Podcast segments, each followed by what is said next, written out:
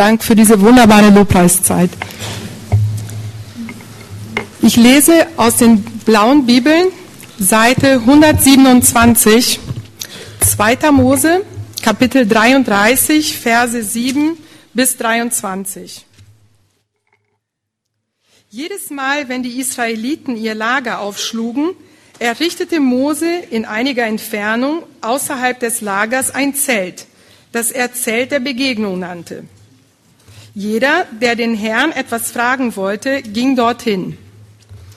Immer wenn Mose zum Zelt der Begegnung hinausging, erhoben sich alle Israeliten und traten an den Eingang ihrer Zelte.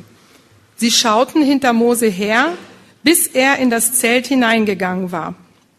Sobald Mose das Zelt betreten hatte, ließ sich die Wolkensäule nieder und lagerte vor dem Eingang, während der Herr mit Mose sprach. Wenn die Israeliten sahen, dass die Wolkensäule vor dem Eingang des Zeltes der Begegnung stand, warf sich jeder am Eingang seines Zeltes zu Boden. Der Herr sprach mit Mose von Angesicht zu Angesicht, wie einer, der mit seinem Freund redet. Danach kehrte Mose wieder ins Lager zurück. Doch ein junger Mann namens Josua, ein Sohn Nuns, verließ das Zelt der Begegnung nie. Mose sagte zum Herrn, du hast mir zwar den Auftrag gegeben, dieses Volk nach Kanaan zu führen, aber du hast mir nicht gesagt, wen du mit mir schicken willst. Du hast gesagt, dass du mich kennst und dass du mir freundlich gesinnt bist. Wenn dem wirklich so ist, dann zeig mir doch, was du vorhast, damit ich dich besser verstehe und merke, dass du mir freundlich gesinnt bist.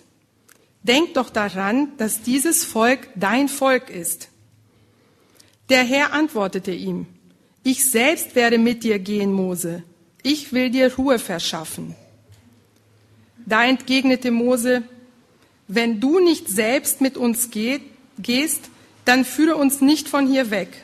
Denn woran soll man erkennen, dass du deinem Volk und mir wohlgesinnt bist?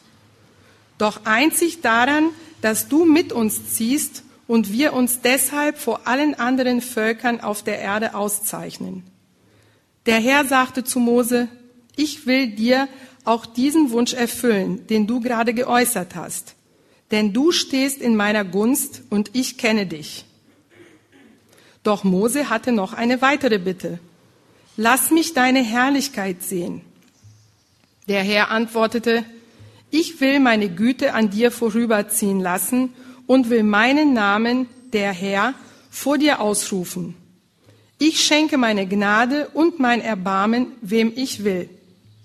Mein Gesicht kannst du jedoch nicht sehen, denn jeder Mensch, der mich sieht, muss sterben. Dann fuhr der Herr fort, stell dich hier auf diesen Felsen neben mich. Wenn ich dann in meiner Herrlichkeit vorüberziehe, werde ich dich in die Felsspalte stellen und meine Hand schützend über dich halten, bis ich vorübergegangen bin. Dann will ich meine Hand wegnehmen und du wirst mir hinterhersehen. Mein Gesicht aber kann niemand sehen. Amen.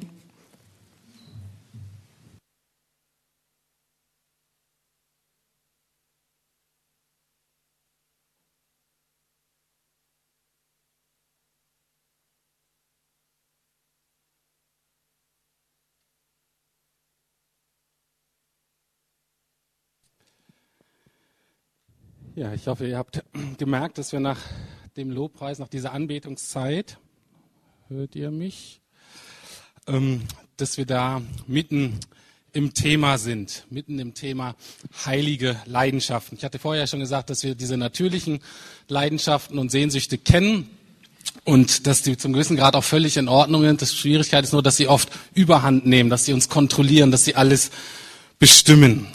Und deswegen dachte ich, es ist gut, wenn wir uns mal Menschen angucken, mit hineinnehmen lassen, wo deren heilige Leidenschaften gut ausgeprägt sind, um zu gucken, Mensch, was können wir davon lernen? Wie können wir da mitgezogen werden? Ich muss aber kurz einige Hintergrundinformationen geben zu dem vorgelesenen Kapitel.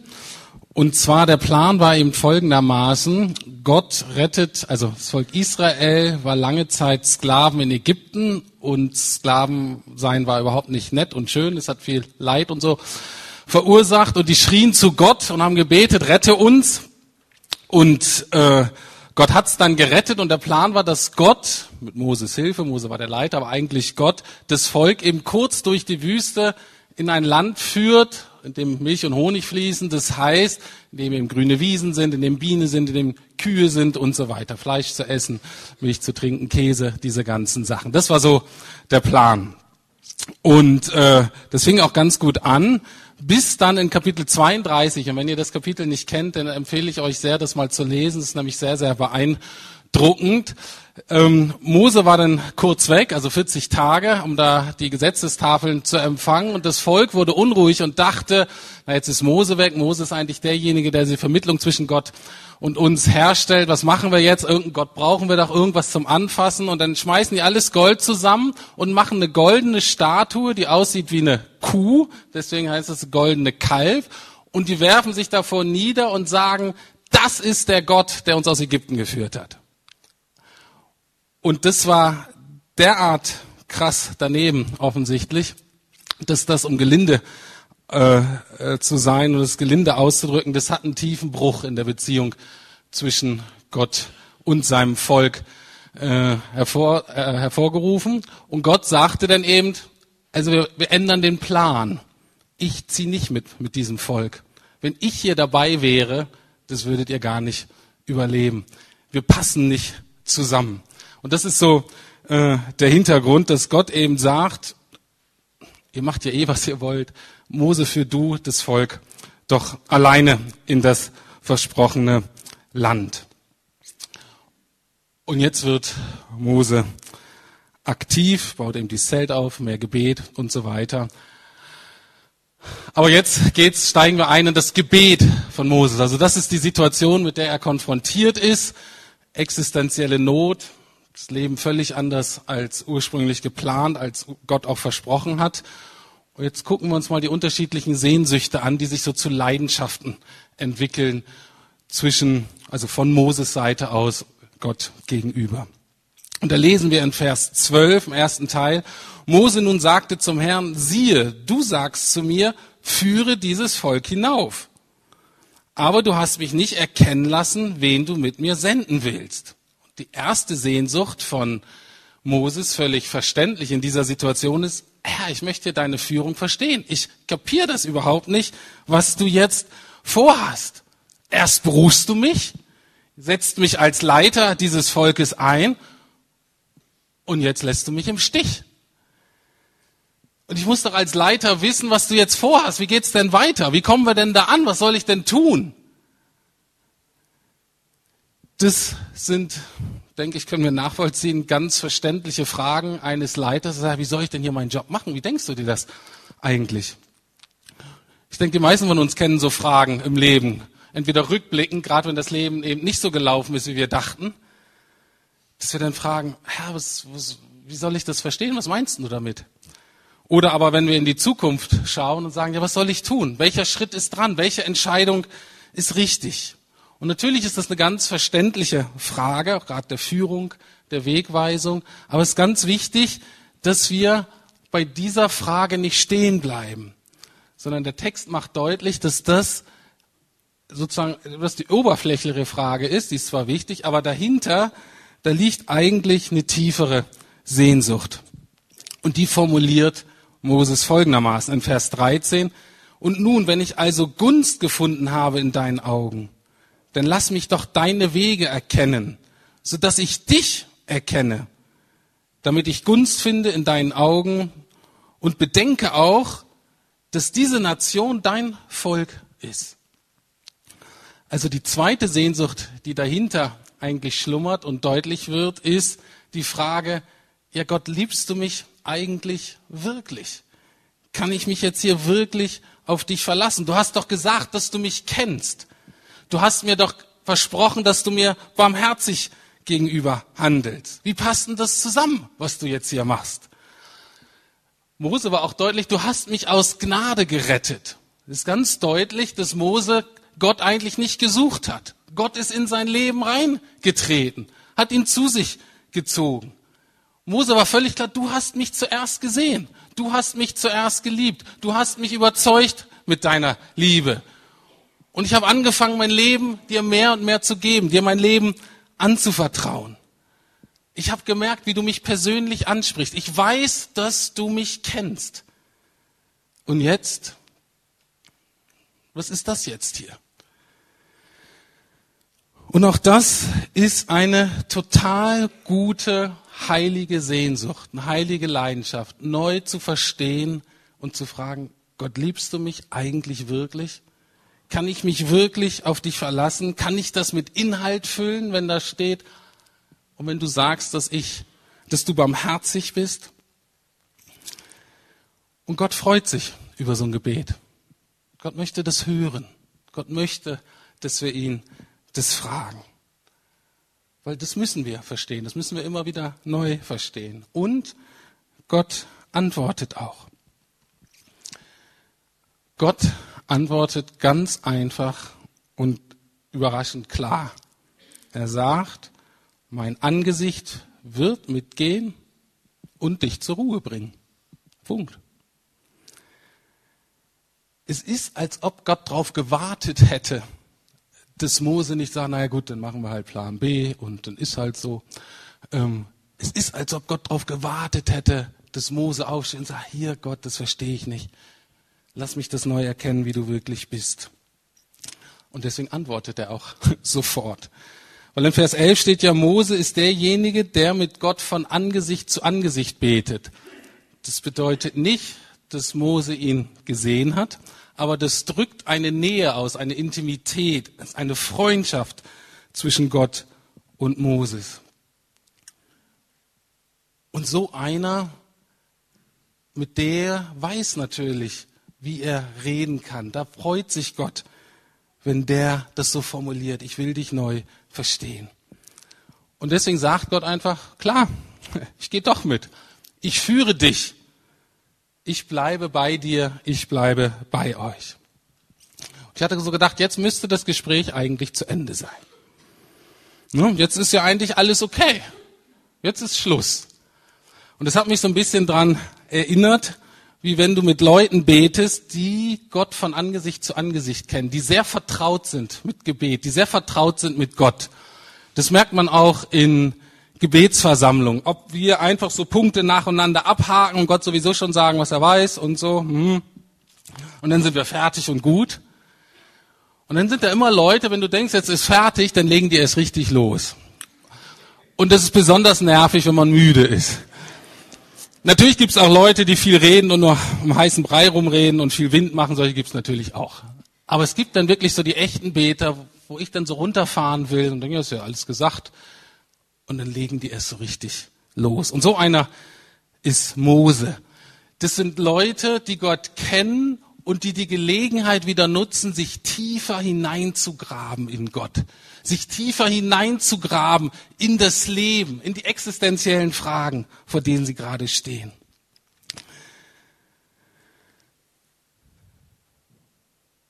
Und jetzt fängt Mose eigentlich erst so richtig an. Da, wo ich so aussteigen würde, da fängt Mose erst so richtig an. Wir lesen in Vers 15 und 16.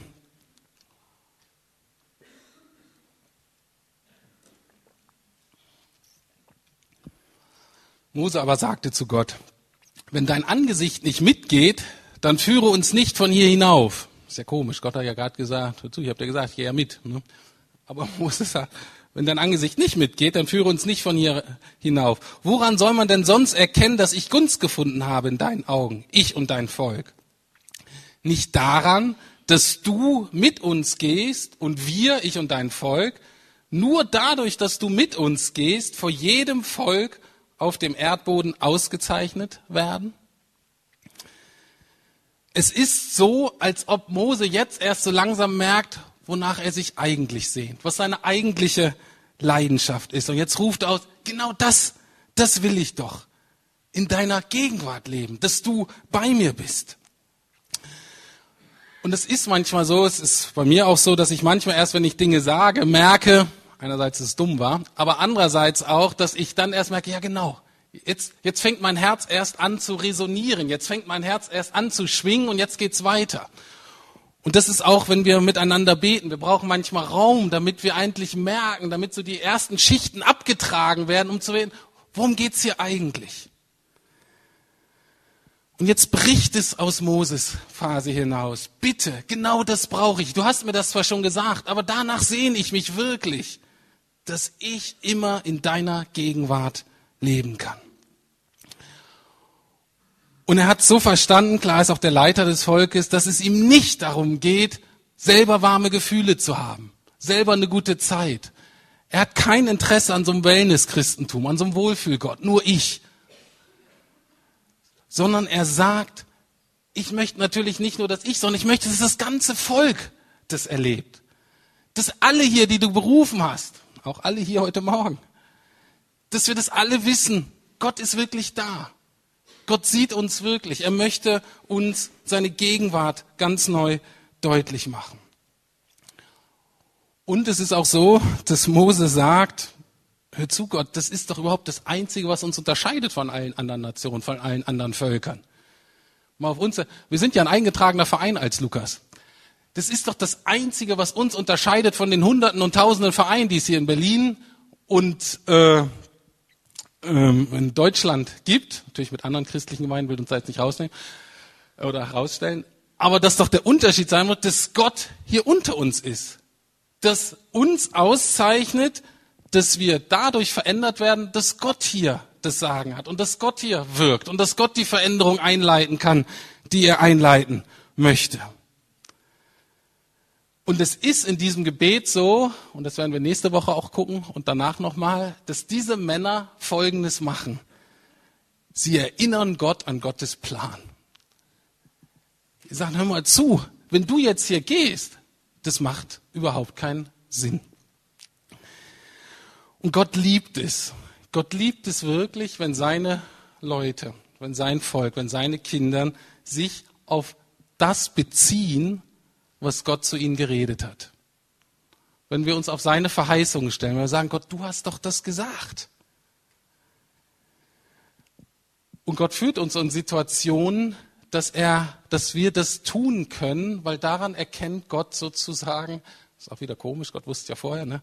Aber daran erkennt Gott seine Mitarbeiter, seine Freunde.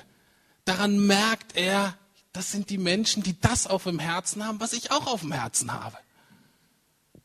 Und mit denen tritt er in eine enge Beziehung. Mit dem ist es ein Hin und Her. Und da freut er sich, wenn die auf das pochen, das hast du doch gesagt, Gott.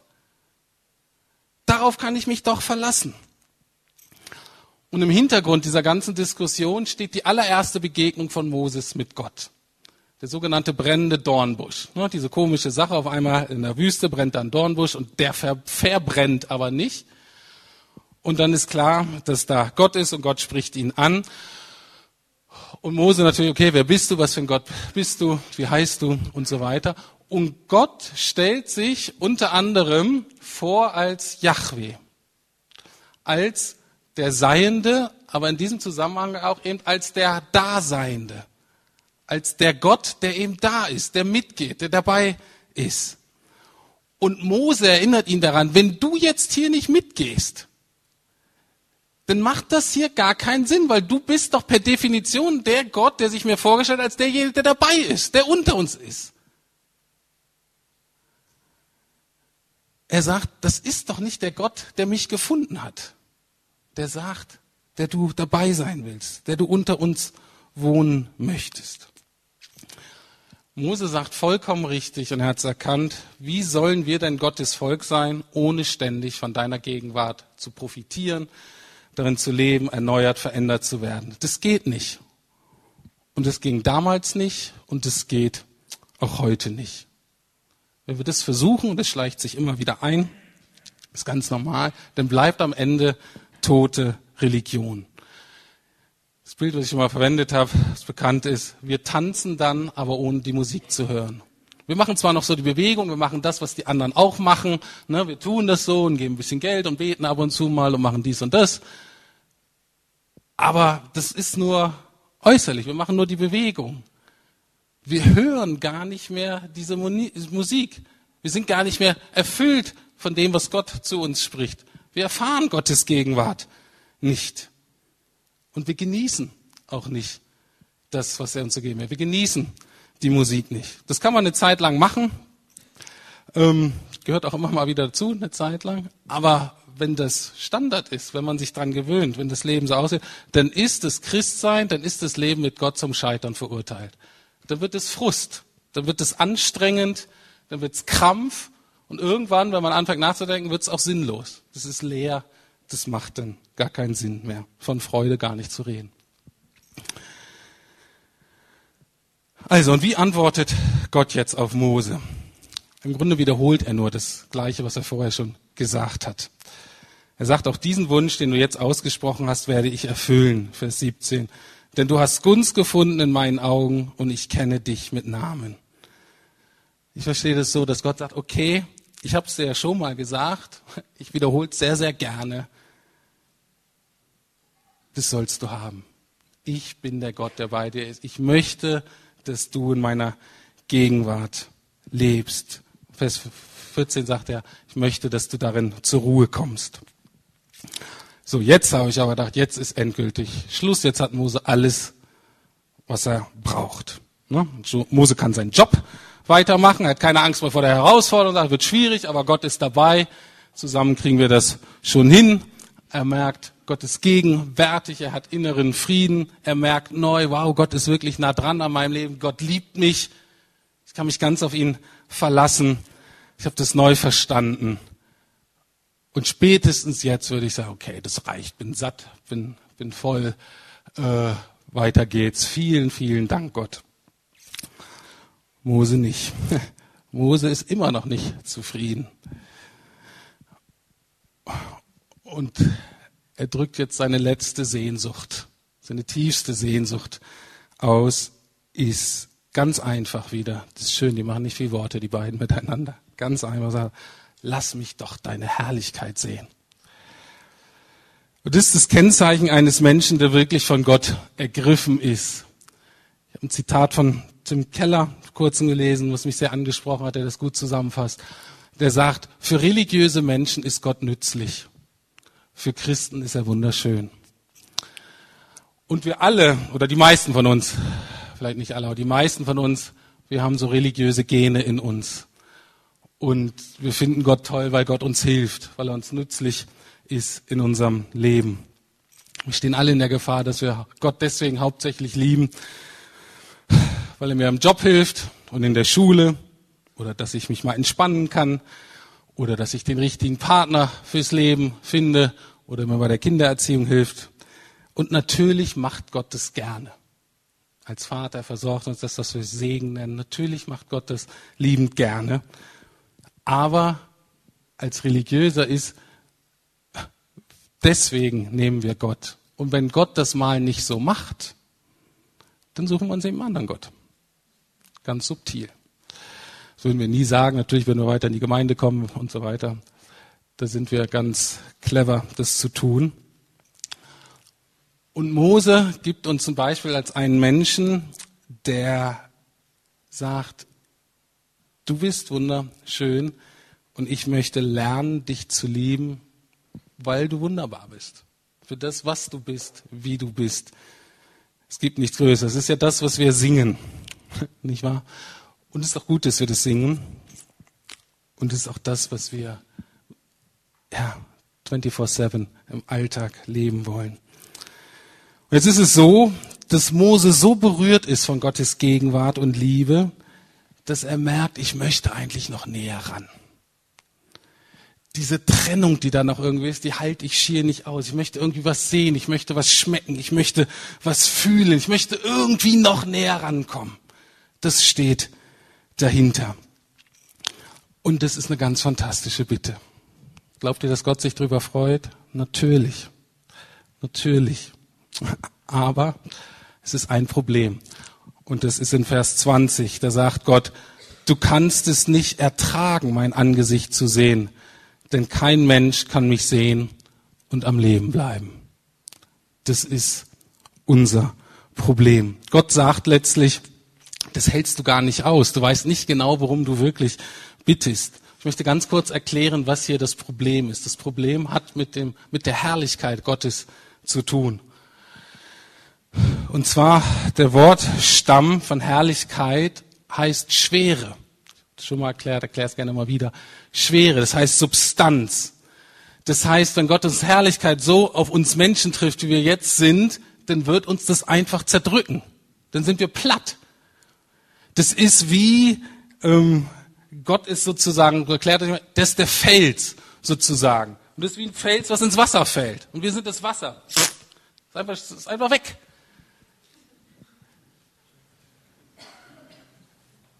Das ist das Problem mit Gottes Herrlichkeit. Das sind wir auch. Unser Problem, und ich möchte das jetzt kurz aus dem Neuen Testament erklären. Unser Problem ist Sünde, habt ihr ja schon mal gehört, und dass wir Sünder sind und dass unsere einzige Hoffnung Jesus ist, habt ihr auch schon mal gehört. Jetzt nicht abschalten, jetzt versuche ich das zu erklären und mit Herrlichkeit in Verbindung zu bringen. In Römer 3, 22 bis 24 steht, denn es ist kein Unterschied, denn alle, alle, jeder hier, jeder Moslem, jeder Hindu, alle, jeder Atheist, denn alle haben gesündigt und erlangen nicht die Herrlichkeit Gottes. Das ist das Problem wir haben sozusagen unseren Herrlichkeitsstatus verloren. Wir passen nicht mehr zu Gott.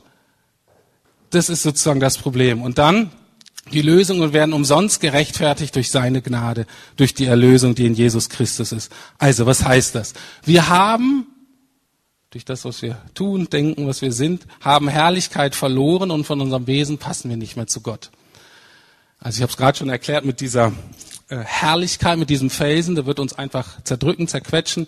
Anderes Bild ist Feuer, Gottes Liebe ist wie ein Feuer. Das ist aber nicht so nett warm, dass wir uns drin dran kuschelig dran anwärmen können, sondern es würde uns in dem normalen Zustand einfach vernichten und verbrennen. Und wie sieht die Erlösung von Jesus aus? Die sieht eben so aus, dass Jesus von Gott als Gott sozusagen am Kreuz eben vernichtet wird, zerdrückt wird, zerquetscht wird. Für uns. Da ist dieser geniale Tausch, der Kern des Evangeliums, dieser geniale Tausch, dass Jesus wird wie ein Sünder am Kreuz vernichtet. Damit du und ich, wir daran glauben, wir wissen, das ist für mich geschehen, dass wir wissen, jetzt werde ich, jetzt kann ich so werden, dass ich wieder passen werde für Gott, für Gottes Herrlichkeit. Jetzt passen wir wieder zueinander. Und im Alten Testament hört sich das so an. Bei Mose ist es ja so, dass er sagt, na, es geht nicht so richtig, aber stell dich hier mal auf den Felsen, hier ist so eine Höhle, da versteck dich mal ein bisschen, ich halte so meine Hand drüber, um dich zu schützen. Und wir würden jetzt vom Neuen Testament sagen, Jesus ist sozusagen der Felsen, auf dem wir stehen können. Jesus ist die Hand, die uns schützt. Also, Moses wollte noch näher ran, aber er konnte nicht. Und die Realität ist, wir auch noch nicht. Und zwar, weil wir ein Problem haben. Das ist noch dieser Körper. Lest Römer 8. Das ist dieser Körper. Dieser Körper ist noch nicht geschaffen für Herrlichkeit. Das heißt, wir können diese Nähe, dieses sichtbare Sehen, diese letzte Erfahrung können wir noch nicht ertragen. Deswegen sehen wir uns weiterhin, wie Mose, wie andere sagen, wir wollen das erleben, kriegen so leichtes Angeld hier immer mal wieder, aber wir wissen, wir kriegen, nachdem wir hier gestorben sind, kriegen wir einen neuen Körper, wird Herrlichkeitskörper genannt, und der kann das dann ertragen. Das sind doch gute Aussichten, oder? Ist es gut? Also, aber was machen wir in der Zwischenzeit? Was machen wir jetzt? Wie kommen wir ran? Wie, wie, wie, wie, wie nähren wir unsere Sehnsucht? Und da zitiere ich Barbaras Lieblingsvers, ähm, 2. Korinther 3, 18. Wir alle aber schauen mit aufgedecktem Angesicht die Herrlichkeit des Herrn an und werden so verwandelt in dasselbe Bild von Herrlichkeit zu Herrlichkeit, wie es von Herrn, dem Geist, geschieht. Also im Grunde sollen wir genau das machen, was Mose macht. Uns weiter hineingraben in Gott. Uns intensiv und noch viel intensiver und immer wieder mit Jesus zu beschäftigen und zu gucken, wie ist er eigentlich? Und wie hat er gehandelt? Und was ist das in meinem Leben? Und dass wir uns das anschauen, lange anschauen, um dann in diesem Anschauen so begeistert zu werden, die Liebe neu zu verstehen, die Gegenwart neu zu erfahren Und in diesem Anschauen, in, diesem, in diesen Erfahrungen werden wir verändert. Wir fragen oft, wenn wir in schwierige Lebenssituationen kommen, nur die eine Frage. Wie konntest du das zulassen? Warum? Richtige Frage, wichtige Frage. Ähm, aber es darf nicht die einzige Frage sein. Was wir stellen sollten ist, was wäre denn, wenn ich in dieser Situation wäre ohne Jesus? Und dann der nächste Schritt ist, jetzt bin ich hier in dieser Situation, Herr, hilf mir zu erkennen, wie das, was ich von dir weiß, was ich von dir erfahre, diese Situation, in der ich stecke, verwandelt werden kann. In was denn? In Herrlichkeit. Und das muss Gott uns jedem Einzelnen erklären, da können wir einander helfen. Aber da stehen wir auch alleine vor Gott mit unserer Geschichte, mit unseren Herausforderungen. Aber natürlich sollen wir uns da helfen, sollen wir uns dran erinnern. Und was dahinter steht, ist, ist ein geistliches Grundprinzip. Wir werden zu dem, was wir anbeten. Das ist ein geistliches Grundprinzip. Wir werden zu dem, was wir anbeten. Jesus drückt es so auf. Wo dein Schatz ist, da ist dein Herz. Was dir wirklich am wichtigsten ist, Job, Geld, Anerkennung, das, wenn du danach strebst, das wird dich prägen. Und von Mose lernen wir, mit hineinzunommen zu werden, dass diese heiligen Leidenschaften, diese Sehnsucht nach immer tiefer hinein in Gott, äh, wie C.S. Lewis das nennt, further up and deeper in, also höher hinauf sozusagen, tiefer hinein in Gott. Und so werden diese heiligen Leidenschaften stärker. Erst wollen wir Gottes Führung verstehen. Was soll ich tun? Was ist jetzt dran? Dann wichtiger die Frage, na, wichtig ist nicht so letztlich, was ich richtig oder falsch tue, sondern Gott, dass du dabei bist dann wieder neu verstehen, dass wir geliebt sind, dass wir uns wirklich auf Gott verlassen können und dann, dass wir diese herrliche Gegenwart erfahren und ihn lernen zu lieben, wie er wirklich ist. Und was mit den natürlichen Leidenschaften? Die sind noch da. Aber sie dominieren uns nicht mehr. Sie bekommen ihren rechten Platz. Sie kontrollieren nicht mehr alles. Sie rauben uns nicht unsere ganze Energie, unsere ganze Gedanken, unser ganzes Geld. Und die Sündigen, die verlieren oder die dürfen verlieren letztlich ihre Attraktivität, ihre Macht, weil wir eben nicht auf sie starren, sondern auf Gott selbst.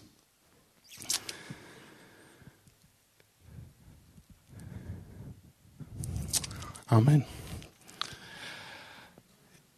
Ich habe jetzt noch ein Lied rausgesucht, was das sehr gut inhaltlich aufgreift.